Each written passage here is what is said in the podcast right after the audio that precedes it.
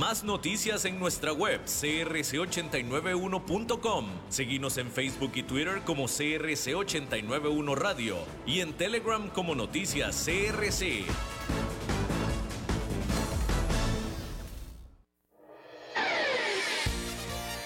CRC 89.1 Radio y Cadena Radial Costarricense no se hacen responsables por las opiniones emitidas en este programa. Transcomer, puesto de bolsa de comercio, presenta a las 5 con Alberto Padilla.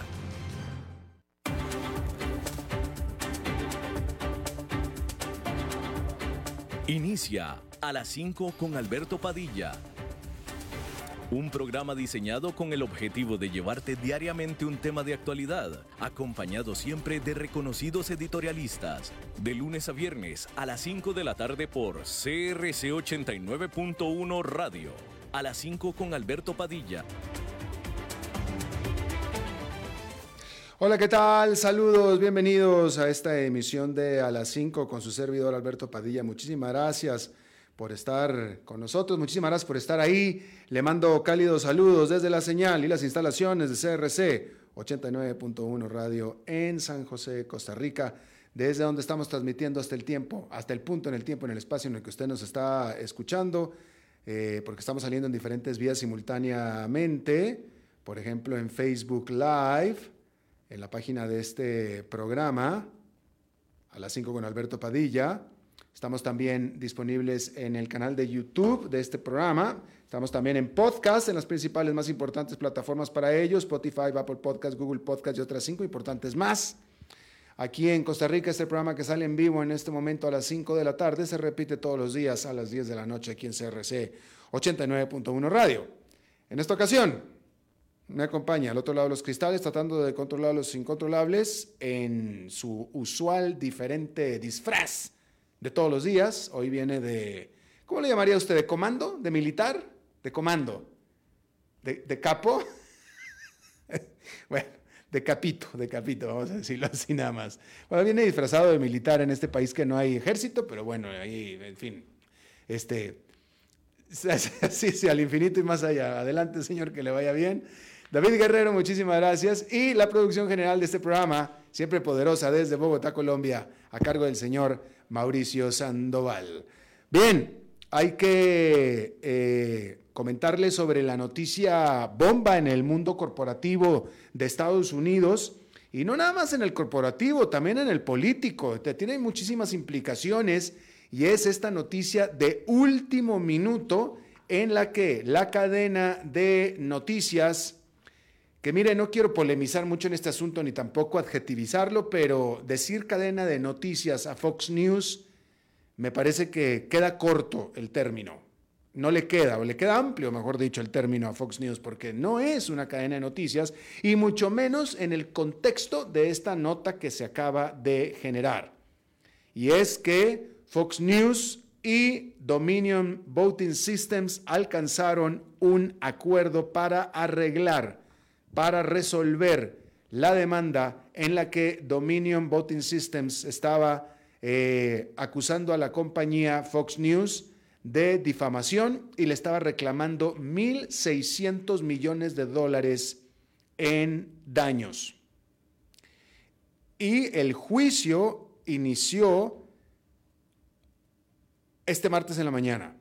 originalmente iba a iniciar el lunes, ayer. Sin embargo, sin dar razones, el juez dijo que se retrasaría por un día, no dio razones la prensa estadounidense empezó a especular que estaban tomándose ese día para tratar de arreglar fuera del juicio, es decir, que, que Dominion Voting Systems aceptara un arreglo monetario.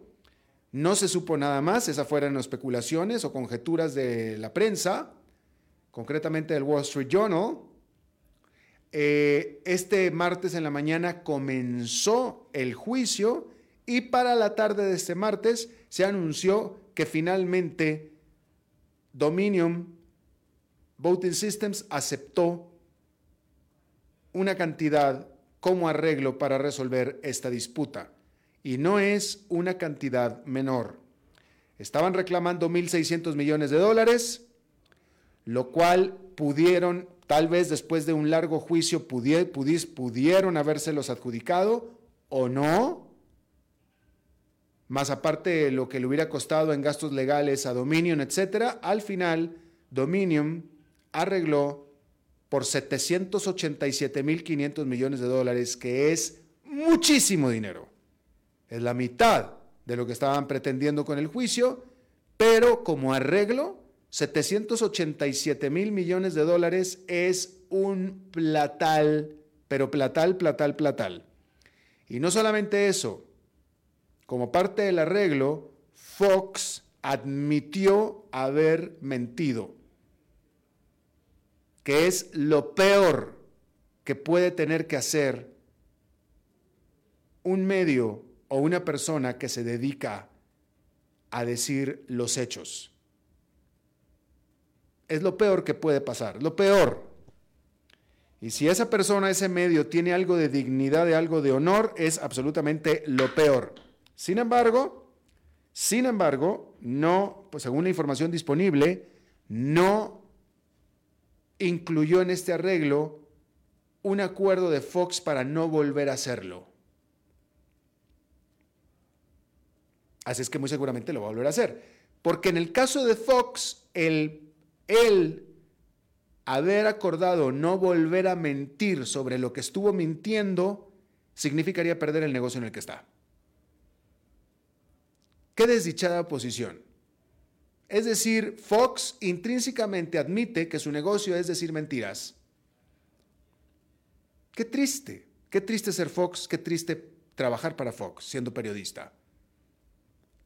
Qué triste, qué triste más grande. Y qué triste tener que pagarse cualquier cantidad. Si tú estás pagando una cantidad, la que sea, para arreglar una demanda en tu contra, es una admisión de culpa. Es una admisión de culpa. Y estás arreglándolo para evitar que a lo mejor te pueda ir peor después finalmente es una admisión de culpa. Y lo peor que puede sucederle a una organización de noticias es decir, mentí. Una noticia en su definición es un hecho, es una verdad. Y si tú eres una cadena de noticias, es decir, una cadena, una cadena de hechos, una, cantidad de una cadena de verdades, decir que mentiste, entonces, ¿qué eres? Terrible, terrible. Pero bueno, de nuevo, pagan 780. Mire, si hubieran sido 78 millones de dólares, hubieran sido demasiados. Mucha plata. Fueron 787 mil 500 millones de dólares de arreglo. Eso quiere decir que tanto Dominion como Fox pensaban que bien podían acercarse en un pleito a la cantidad de 1.600 millones que estaban reclamando, ¿eh? Para que Fox haya ofrecido esa cantidad, es el tamaño del miedo que tenía. Y por supuesto que un juicio más largo hubiera todavía sacado mucho más trapitos al sol de los que ya le habían sacado a Fox de por sí. Y Fox determinó que ya no quería más daño reputacional ni de ningún otro. Toma 787 mil millones de dólares. Admito que mentí. No necesitaba hacerlo porque en el momento en el que estoy pagando lo estoy admitiendo intrínsecamente, pero de todos modos lo admito específicamente. Pero eso sí, por favor, no me pidas que no lo vuelva a hacer porque entonces terminas con mi modus, con mi modus vivendi. Y ok, no vuelvo a decir que Dominion tuvo nada que ver, tuvo algo que ver, mejor dicho, eso sí no lo diré, pero no me obligues a dejar de decir mentiras porque si no, no puedo existir más.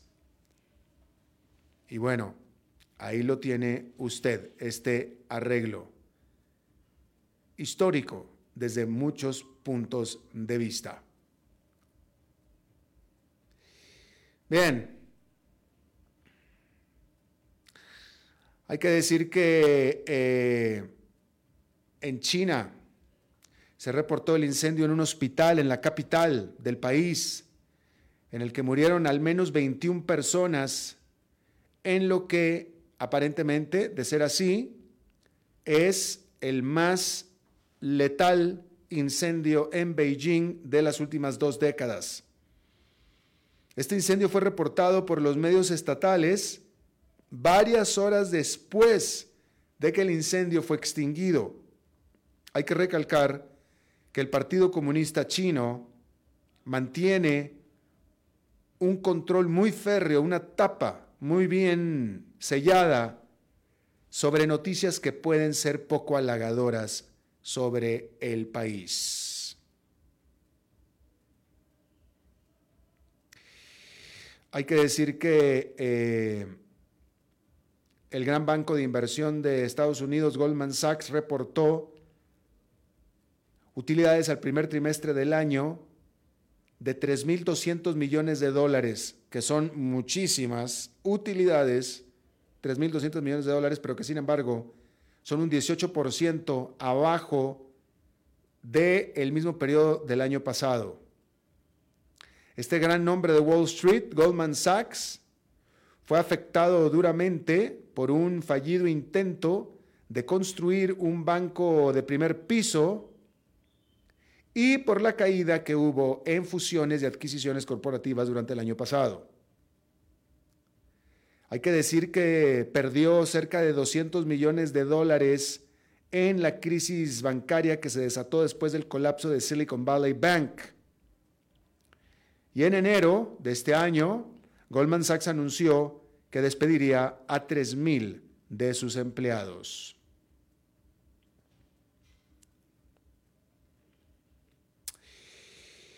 Y bueno, ahí lo tiene usted. Ah, en Moscú, una corte de esa capital rechazó la apelación de este martes por parte de los abogados de el periodista del Wall Street Journal Evan Gershkovich, corresponsal en Rusia del Wall Street Journal.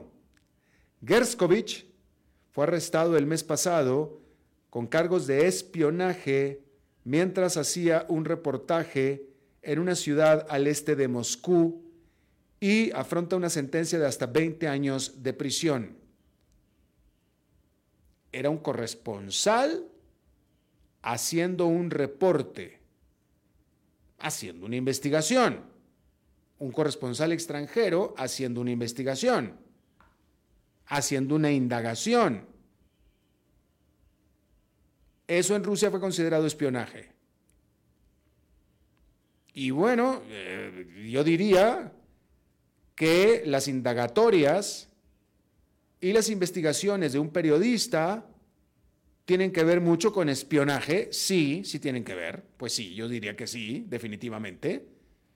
Usando métodos legales, obviamente. Pero la metodología es muy parecida. Estás haciendo una investigación de campo haciendo métodos legales. Rusia no ha dicho cuál fue la ilegalidad que cometió este periodista. Solamente lo está acusando de espionaje.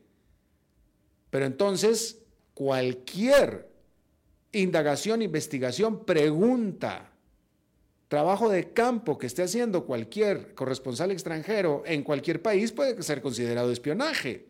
De nuevo, es la misma, es la misma eh, práctica, son los mismos eh, elementos. Quiero suponer, yo nunca he sido espía, pero sí he sido periodista. Pero supongo que el trabajo de investigación es básicamente el mismo, con los mismos elementos.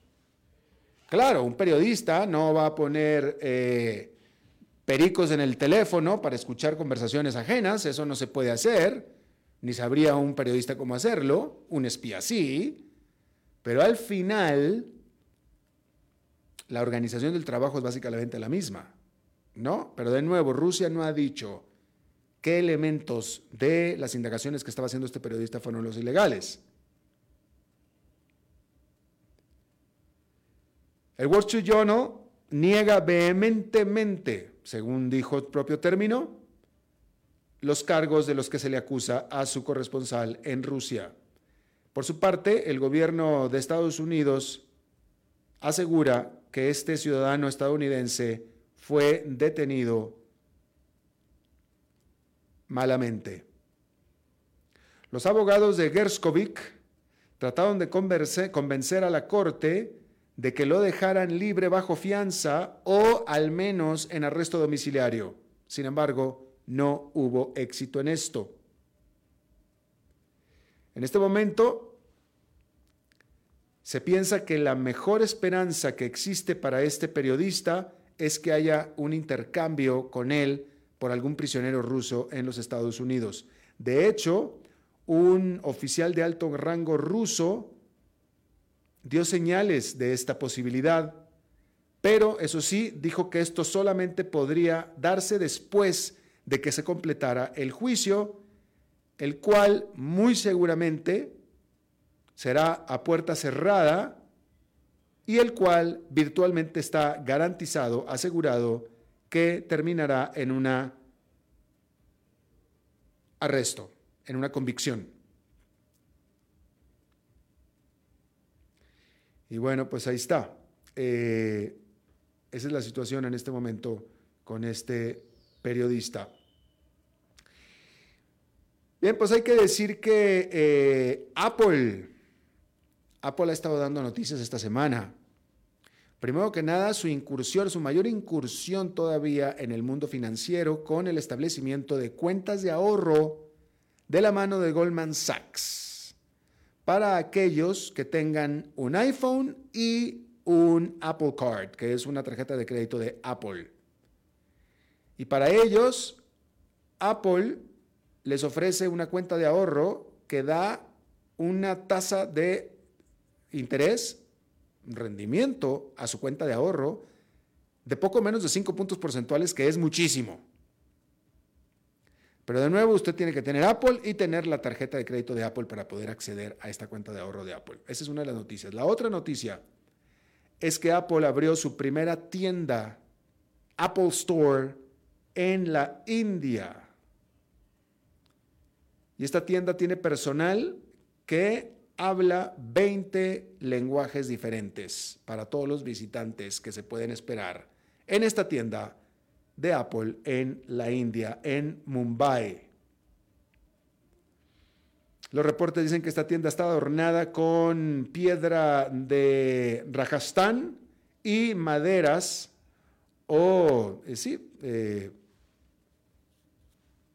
vigas de maderas de Delhi, que es donde se abrirá, por cierto, la segunda tienda de Apple el jueves. Para esta primera tienda, y se espera que también para la del jueves, abrió las puertas al público nadie menos que el mismísimo Tim Cook, presidente de Apple, dando y subrayando lo importante que es para Apple la apertura de esta tienda en la India, que el propio mismísimo Tim Cook, presidente de Apple, viajó desde California hasta la India para abrir la tienda. Él, personalmente. Y bueno, de nuevo, esta lujosa tienda de Apple es un reflejo de las grandes esperanzas y apuestas que Apple tiene sobre la India, donde tiene dos objetivos fundamentales. Primero es el consumidor indio. Hay que decir que actualmente iPhone solamente tiene el 5% del mercado indio, del mercado de teléfonos inteligentes, por supuesto. Sin embargo, 5% de 1.400 millones de personas es una muy buena cantidad. Y estas 1.400 millones de personas indias cada vez se están haciendo más ricas y por tanto cada vez están cambiando más rápido sus teléfonos. Y ahí es donde está la oportunidad para Apple. De hecho, en febrero Apple reportó un crecimiento de ingresos de dos dígitos en este país de la India, haciendo que el propio Tim Cook dijera que él está sumamente optimista en la India.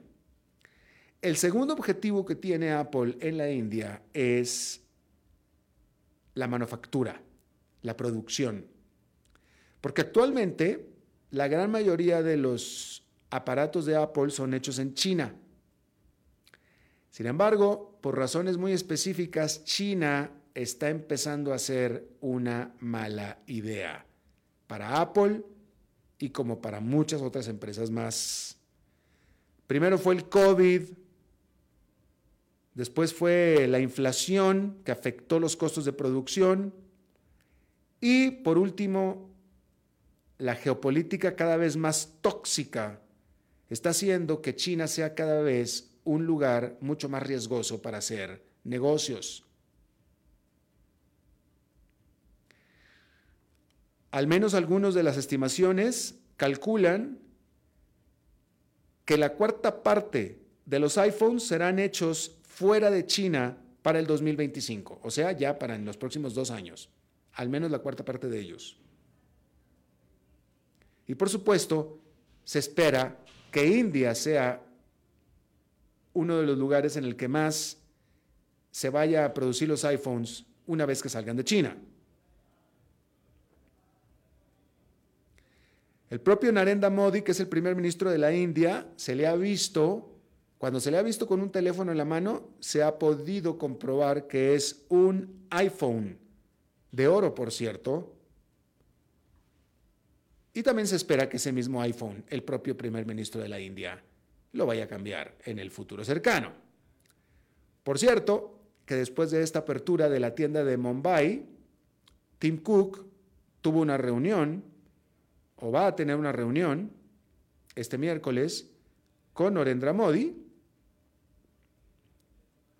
y después de eso abrirá la segunda tienda de Apple en Delhi. Así es que ahí lo tiene usted. Por cierto que a manera de comentario habrá que ver y ojalá que algún país latinoamericano, que tendría que ser México, específicamente, la verdad, tendría que ser México y ojalá México pudiera aspirar a ser centro de producción de aparatos para iPhone.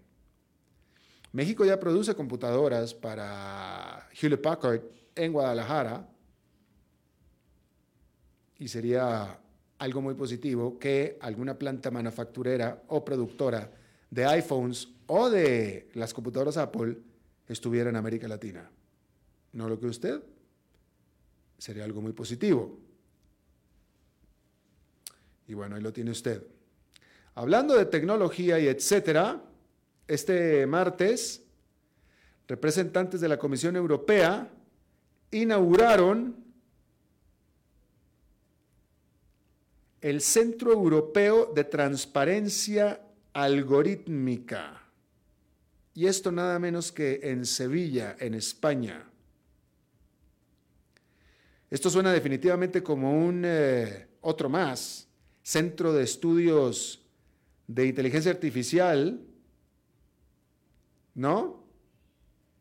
Pero sin embargo, está destinado a convertirse en un actor clave en hacer cumplir la ley de servicios digitales de la Unión Europea, la cual comenzará a entrar en efecto en febrero del 2024 y tiene el objetivo de regular las grandes compañías de redes sociales y de búsquedas en línea. Esta empresa en, su, eh, en sus iniciales en inglés será ECAT. ECAT no es empresa, este organismo, ECAT tiene el objetivo de ayudar a los reguladores en Bruselas, los reguladores de la Comisión Europea, a estar vigilando a los algoritmos de las firmas tecnológicas, como por ejemplo los que son usados para recomendar el contenido a los usuarios, así como los resultados de las búsquedas que hacen los usuarios, para garantizar la equidad, etc. Sin embargo, por supuesto que hay escépticos en todo esto, hay pesimistas, ¿no? Y estos, los escépticos, piensan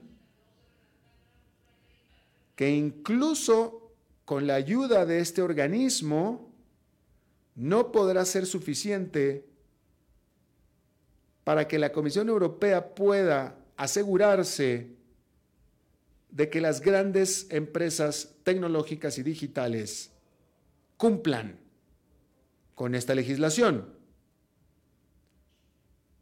Simplemente empezando porque las em, grandes empresas tecnológicas tienen mucho más capacidad eh, eh, de recursos para pagar ayuda legal y ayuda técnica legal para encontrar loopholes y darle la vuelta a la legislación, además de todo tipo de recursos más.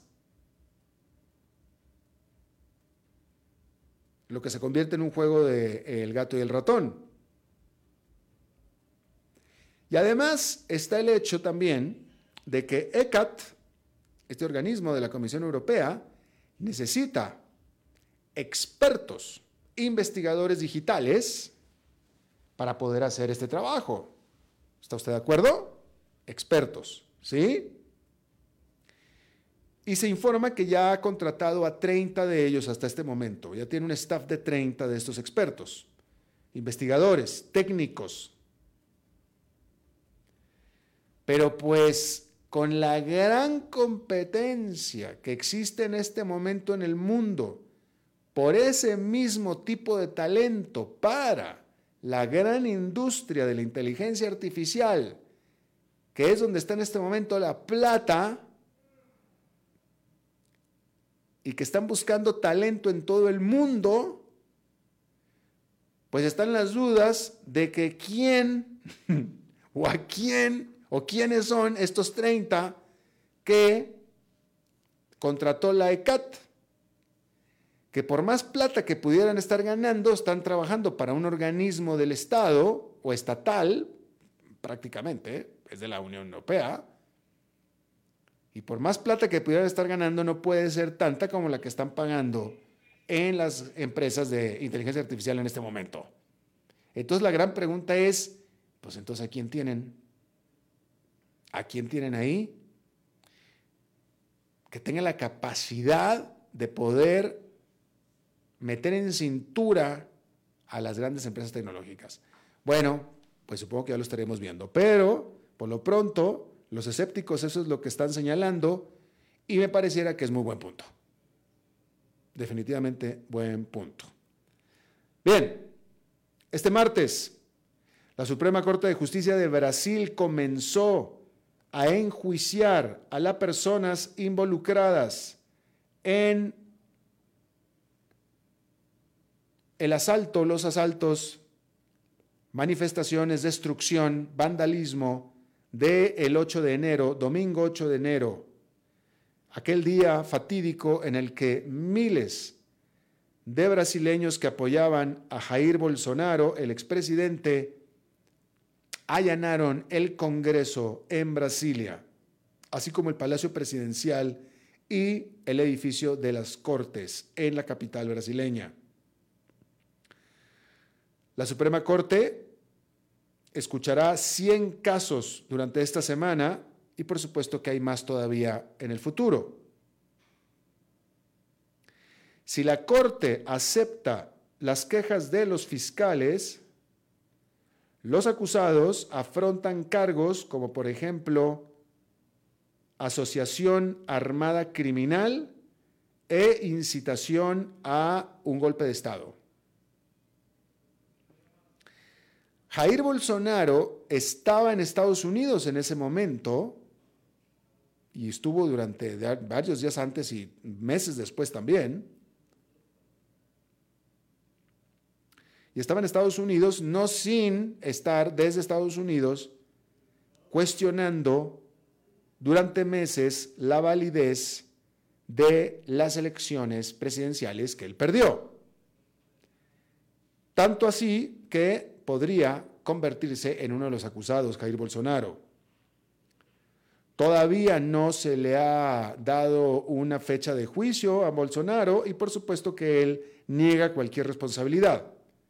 Sin embargo, el 14 de abril, un juez de la Corte Suprema lo ordenó a Bolsonaro a que testificara ante la policía.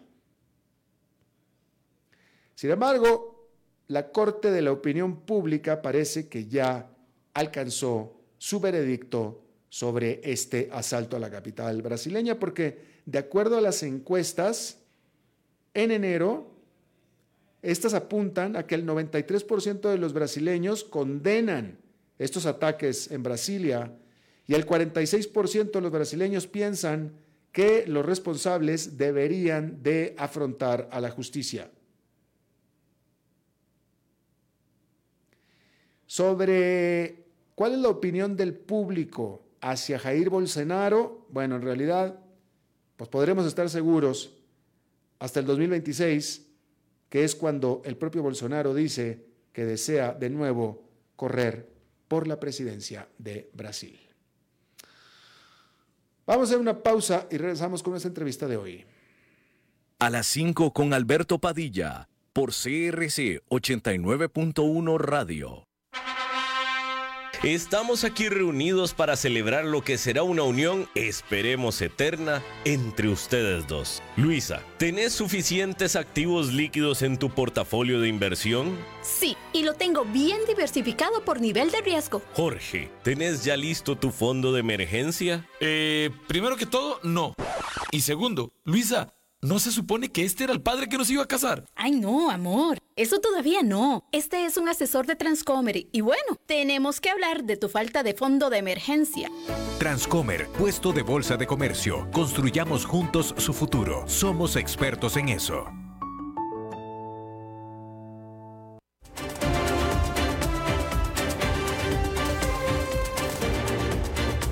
Seguimos escuchando a las 5 con Alberto Padilla.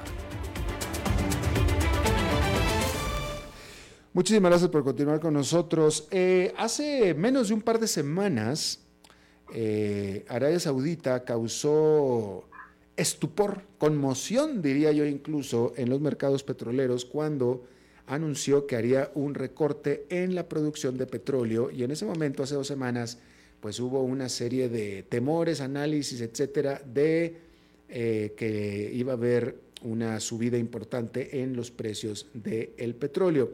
Otro punto que los analistas, algunos analistas están anotando como catalizador en el mercado de petróleo también, es justamente eh, sobre el desempeño de la economía china.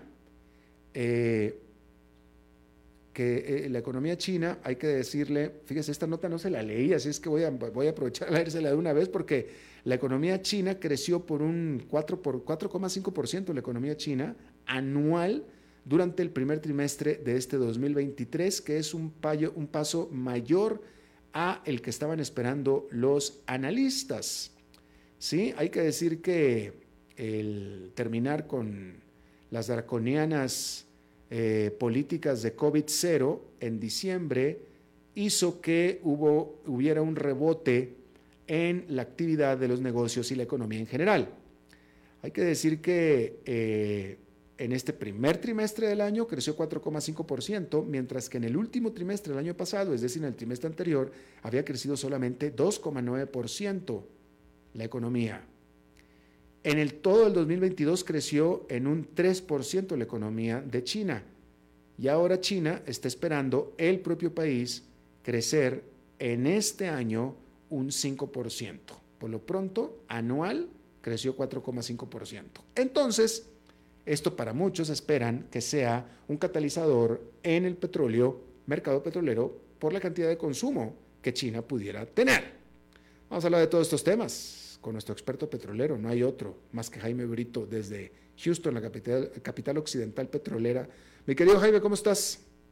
Muy bien, Alberto, un gran placer estar contigo. Gracias por invitarme. Saludo a todo tu auditorio. Gracias. Empecemos primero con la noticia de hace dos semanas de Arabia Saudita de hacer un recorte en los precios del petróleo y si acaso esto en realidad tuvo un efecto sobre los precios del petróleo.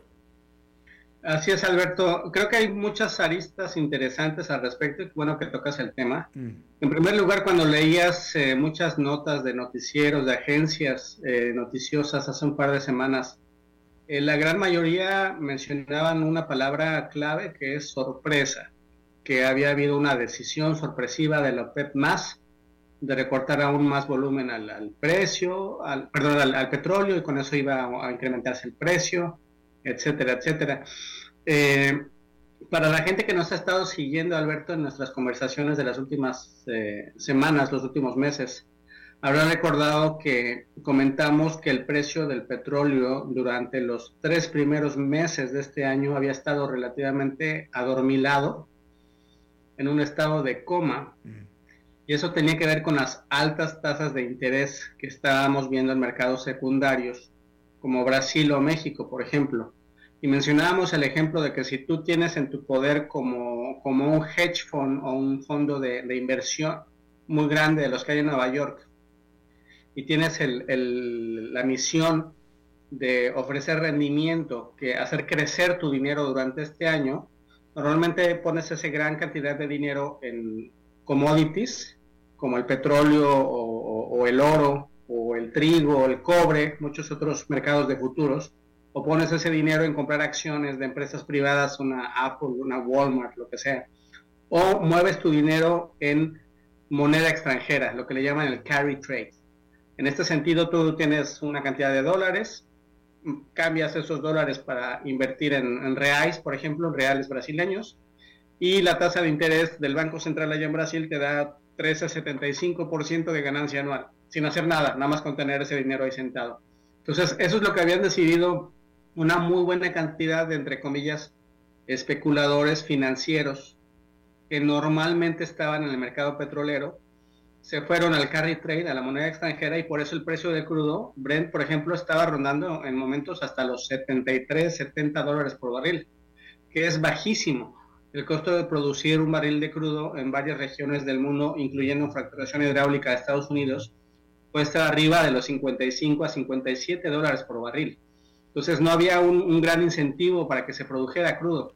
Con eso, desde enero a febrero estábamos avisando que la OPEP muy seguramente iba a recortar producción y así fue como lo hizo. Para muchos de nosotros no fue una sorpresa. Mm. Y en esta decisión voluntaria del grupo de la OPEP más se dijo que en total el cártel extendido iba a recortar 1.6 millones de barriles por día que agregándolos a los 2 millones que habían anunciado ya en, en octubre, son 3.6 millones de barriles por día. Y con eso se subió el precio del crudo Brent de entre los 73, 75 a los 82, 85 dólares por barril, que es para lo que les alcanza este, este recorte de producción anunciado. No les va a alcanzar para los 95 como por hoy algunos grandes monstruos financieros han estado anunciando. De tal manera que para los observadores o los conocedores, este anuncio de Arabia Saudita en realidad no es sorpresivo. No, no, para, para varios de nosotros no. Definitivo.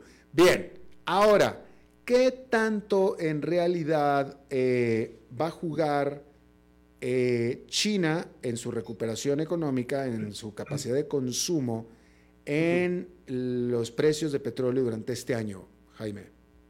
Es un tema fascinante realmente y, y, y repito el, el, argumento de entre enero y febrero, los primeros tres meses de este año, ¿no? que lo, los precios del crudo estaban realmente abandonados por especuladores financieros que se fueron a invertir en moneda extranjera y el precio del crudo estaba entre los 70, 75 por lo mucho. Eh, en esos momentos, si tú leías las noticias diarias de qué estaba pasando en el mercado petrolero, el factor China se, se hablaba para todo de enero a marzo era, hoy subió 2 dólares porque China, eh, hoy bajó 3 dólares porque China, y no se les ocurría a los reporteros de energía ninguna otra excusa, no sabían de qué más hablar. Como diríamos en México, China es el, el arroz, de, el chile de todos los, los, las salsas, ¿no? Eh, en realidad yo creo que hay mucho, mucho más que analizar.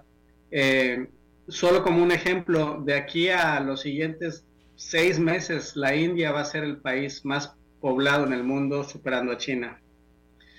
El nivel promedio de lo que es el ingreso de un ciudadano en la India, el que gana más y el que gana menos, está mucho más abierto que en China.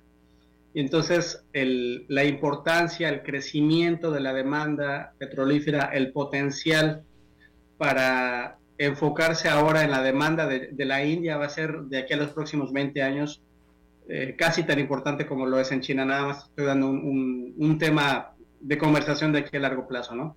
Sí, en este año, en el 2023, China es importante, básicamente porque, como tú ya lo mencionaste, había habido una gran ola de decisiones gubernamentales de restricciones de movilidad en varias provincias de China que seguían teniendo rebrotes de COVID y yo me imagino que eso no va a cambiar. El gobierno eh, federal y, y, en, específicas, en, provincias específicas en China, muy seguramente van a seguir teniendo restricciones este año porque la aparición de todas estas variantes del virus no, no cesan. Sin embargo, yo creo que eso no eh, anula, no eclipsa por completo el consumo de una población de más de 1.300 millones de personas que ya estuvo encerrada más de tres años y que quiere comprar, que quiere salir, quiere viajar, quiere consumir. Y eso es lo que estamos viendo en la, evidencia, ¿no? Ha habido todos estos tambores que desde antes de, las elecciones en Estados Unidos el año pasado anunciaban una gran recesión mundial, una gran desaceleración.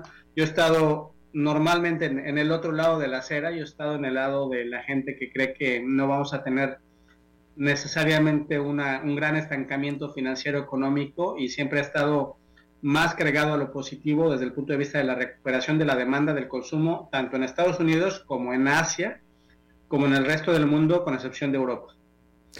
Interesante. Eh, Jaime, esta semana fue, eh, bueno, creo que fue ayer, si no fue ayer, entonces fue el viernes, se informó del nivel de exportación de eh, petróleo de Rusia. Y el reporte hablaba de que Rusia en cantidad de petróleo está exportando la mayor cantidad definitivamente desde que empezó la invasión a Ucrania, de hecho es la mayor cantidad en tres años, en barriles de petróleo, pero que sin embargo en ingresos está ingresando menos de lo que ingresaba cuando empezó la invasión de eh, eh, Ucrania, que fue en febrero del año pasado. Lo que indicaría que las sanciones económicas o financieras sobre Rusia estarían funcionando bien. Está pudiendo exportar, pero está ganando menos dinero. Y uno de los grandes beneficiarios de este, de hecho, a donde va la mayoría del petróleo ruso, según este informe, es a la India, que sería el ganador en todo esto. Eh, ¿Tú pudieras eh, corroborar y matizar este reporte? Bueno, hubo un reporte a finales de enero que decía que el balance comercial de todo el 2022 de Rusia había superado en su conjunto todo lo que había sido en el 2021 y 2020, 2019. O sea, que durante el año de guerra la balanza comercial había sido para toda la economía, ¿eh? no nada más para barriles de crudo, pero para toda la, economía había sido bastante positivo. Entonces yo creo que los, los informes eh, preliminares, trimestrales, siempre nos van a dar diferentes matices, diferentes aristas pero creo que sí es importante reconocer que lo que se buscaba con las sanciones internacionales era dificultarle el comercio a Rusia y eso ha sido un éxito. O sea, Rusia ha tenido que buscar rutas, ha tenido que buscar eh, recovecos, eh, tanto legales como internacionales, para utilizar barcos con bandera griega o lo que sea, para poder sacar su petróleo crudo, su gas natural y sus productos refinados que ahora estarán llegando incluso a lugares como Brasil, por ejemplo, o, el resto de América Latina, que normalmente no llegaban en esas cantidades. Eh, este tipo de reportes también se me hace que tienen siempre su porcentaje, su, su dote de propaganda, hmm. porque en este sentido, pues eh, el conflicto ha sido negativo para todos o sea, la economía europea, eh, por más que alguien, por ejemplo, quiera reportar que ha sido un gran éxito la sustitución de gas natural ruso en Europa, que ya Europa ya, ya no le está comprando gas natural a Rusia y que exitosamente han podido superar eso gracias al gas licuado de los Estados Unidos, etcétera, pues qué bueno, molécula por molécula, pero el precio del gas natural que comprabas de Rusia estaba por acá en 2.50, 3 dólares por millón de BTU y estás comprando ahorita más de 10 o 12, ¿no? Entonces, eh, en cuestión de competitividad económica, en cuestión de cuánto realmente están las balanzas de los países occidentales europeos que ayudaron a implementar las eh, sanciones y de Rusia misma, pues yo creo que todos están del lado negativo. Claro.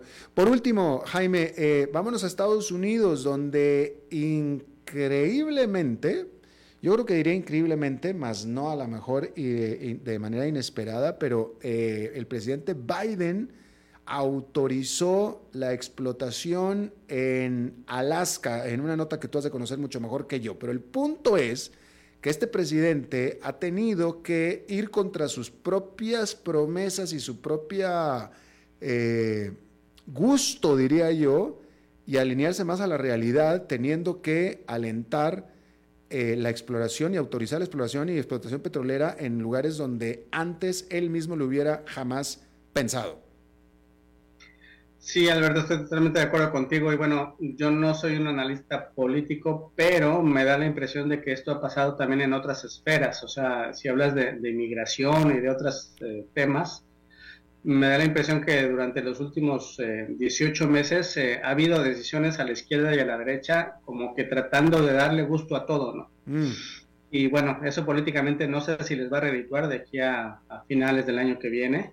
Yo lo que sí veo es, como tú comentas, es que por un lado se anuncia que hay una propuesta de ley que va a estar analizada de aquí a los siguientes meses para imponer nuevos estándares de niveles de contaminación vehicular que eso de forma práctica en, español quiere decir que se está empujando hacia afuera al mercado de los autos actuales, el, motor de combustión interna normal, porque se les están imponiendo niveles de, de emisión súper bajísimos que únicamente los renovables podrían, o los autos eléctricos podrían cumplir, ¿no? Entonces, eso para, para dar gusto, para continuar con, con el argumento, la, la, campaña verde, lo cual no la critico, me parece bien, siempre y cuando sea factible este tema del litio, ya lo hemos platicado contigo, de que casi el 75% viene de, de, países donde China tiene una gran influencia, entonces, pues si no hay una estrategia nacional del litio, yo no sé cómo le van a hacer esos autos eléctricos, pero bueno,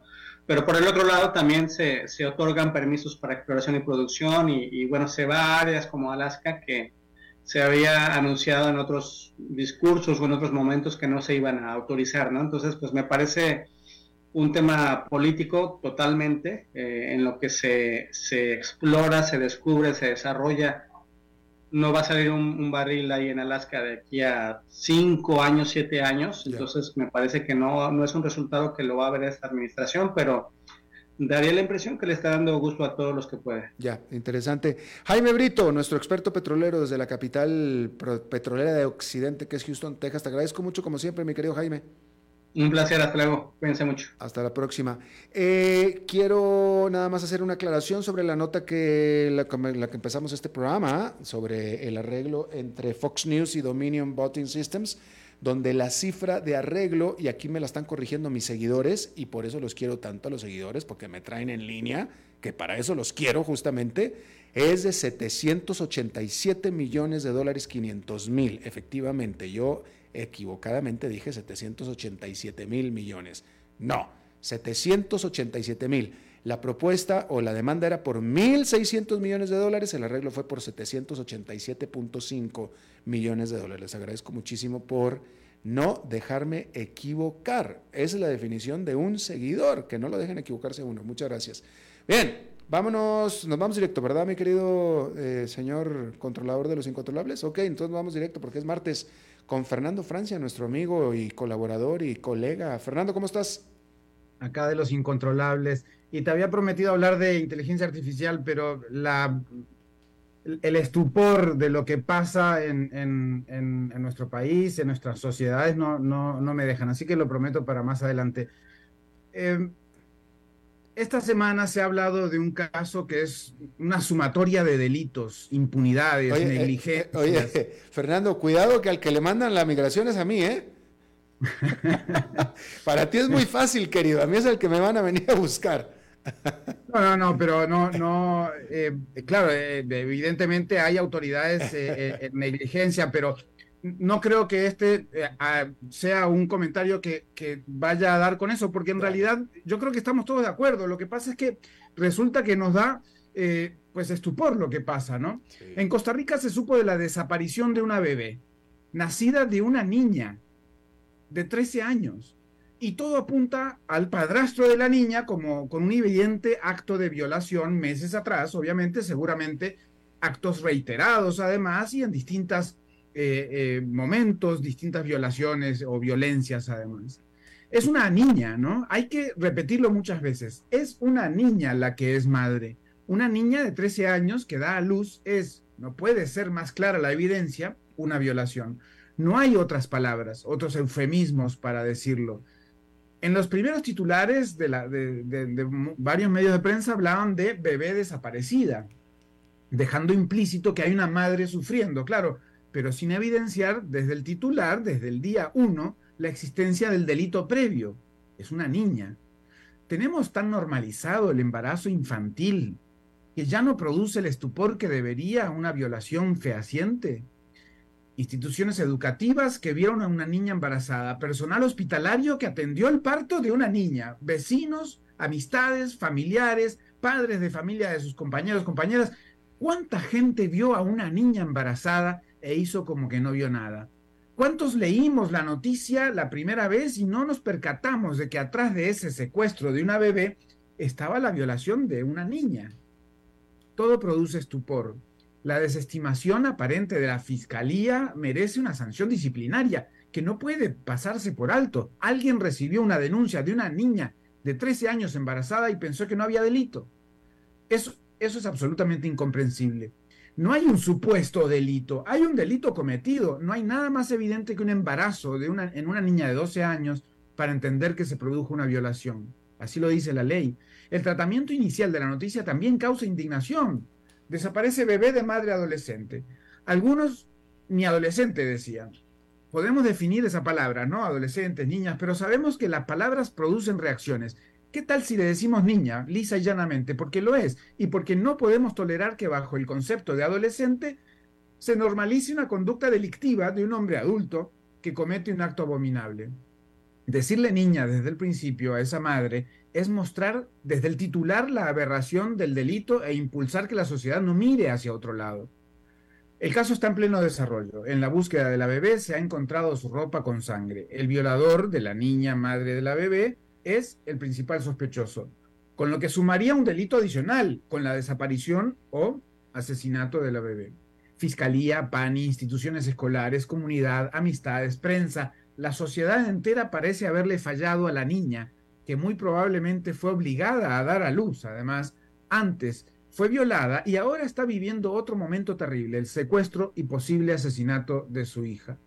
Las palabras importan. Es una niña, niña madre de bebé desaparecida.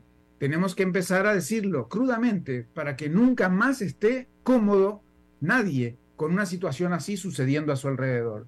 Deberíamos acordar decirle niña a ella y a otras en estas situaciones. Tenga 13, 14, 13 y 8 meses, 14 y 3 días, 15. Son embarazadas por un adulto, además, la mayoría. Decirles niñas para como sociedad dejar claro que no estamos de acuerdo con permitir la sexualización de la niñez tampoco de la adolescencia, claro, hasta que logremos que los adultos no vean nunca de manera sexualizada a una niña y a un adolescente. Evitemos confusiones entonces y digámosle niña. Y sí, qué bueno que lo que trajiste ese tema a colación. Aquí en el programa lo comentamos también en su momento sobre ese asunto, sobre esta eh, niña, y es cierto, eh, y creo que lo comentamos también, eh, la prensa en general se enfocó poco en el hecho de quién es la madre, dándole la nota al hecho de que la bebita está desaparecida y muy probablemente se presume muerta. Pero la madre es una madre que tuvo esta niña o este bebé a los 12 años. es una niña, es una niña. Y nadie dijo nada. Es terrible. Y claro, la gente dirá, bueno, al inicio no se sabían muchas cosas, claro, pero, no se, pero sí se sabía. Ahora empiezan a salir a la luz de que habían denuncias. ¿Cómo la fiscalía puede decir, ah, no, no sabíamos si ahí había delito cuando es evidente? Es de una indignación absoluta. No solo que el ser humano sea posible de capaz, posible de hacer ese tipo de cosas, sino que la reacción de la sociedad, y hay, por supuesto, gente con más responsabilidad, sea la que, la que hemos tenido, ¿no? La que ha tenido eh, tanta gente alrededor de este caso la verdad que es, indignante y, muy triste. Como sociedad, realmente, pues le fallamos a esa niña, a la otra niña y a tantas niñas. Definitivo. Y en este caso que, que, no, fuera de eso no lo he seguido mucho, pero esta niña de 12 años, Fernando, una pregunta. Ella vivía con sus papás. ¿Los papás no hicieron denuncia? Eh, bueno, es que ahorita pues posiblemente la madre haya hecho alguna denuncia, pero eh, vivía con la mamá de ella y el padrastro, y el padrastro es el, sospechoso. Ah, el novio de la mamá. el novio de la mamá. Así es. Entonces, bueno, ah, pasa lo que pasa muy a menudo, ¿no? en la casa está el, el agente, la persona que comete la, violación o el acoso sexual o, tantas aberraciones. Es decir, ah, muchas veces es pariente o muy cercano, ¿no? No, no, terrible. hasta, que, hasta me, duele haberlo preguntado. Qué horror. Este, Fernando Francia, te agradezco muchísimo. Muchas gracias a vos, Alberto. Hasta la próxima. Hasta el próximo martes. Bueno, pues ahí está. Este, qué horror. Eh, es todo lo que tenemos por esta emisión de A las 5 con su servidor Alberto Padilla. Muchísimas gracias por habernos acompañado. Espero que termine su día en buena nota, en buen tono y nosotros nos reencontramos en 23, en 23 horas. Que la pasen muy bien.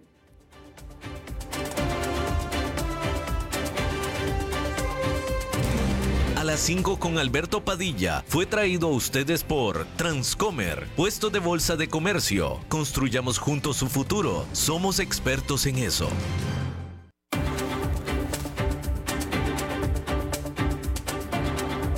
Concluye a las 5 con Alberto Padilla un programa diseñado con el objetivo de llevarte diariamente un tema de actualidad, acompañado siempre de reconocidos editorialistas, de lunes a viernes a las 5 de la tarde por CRC 89.1 Radio, a las 5 con Alberto Padilla.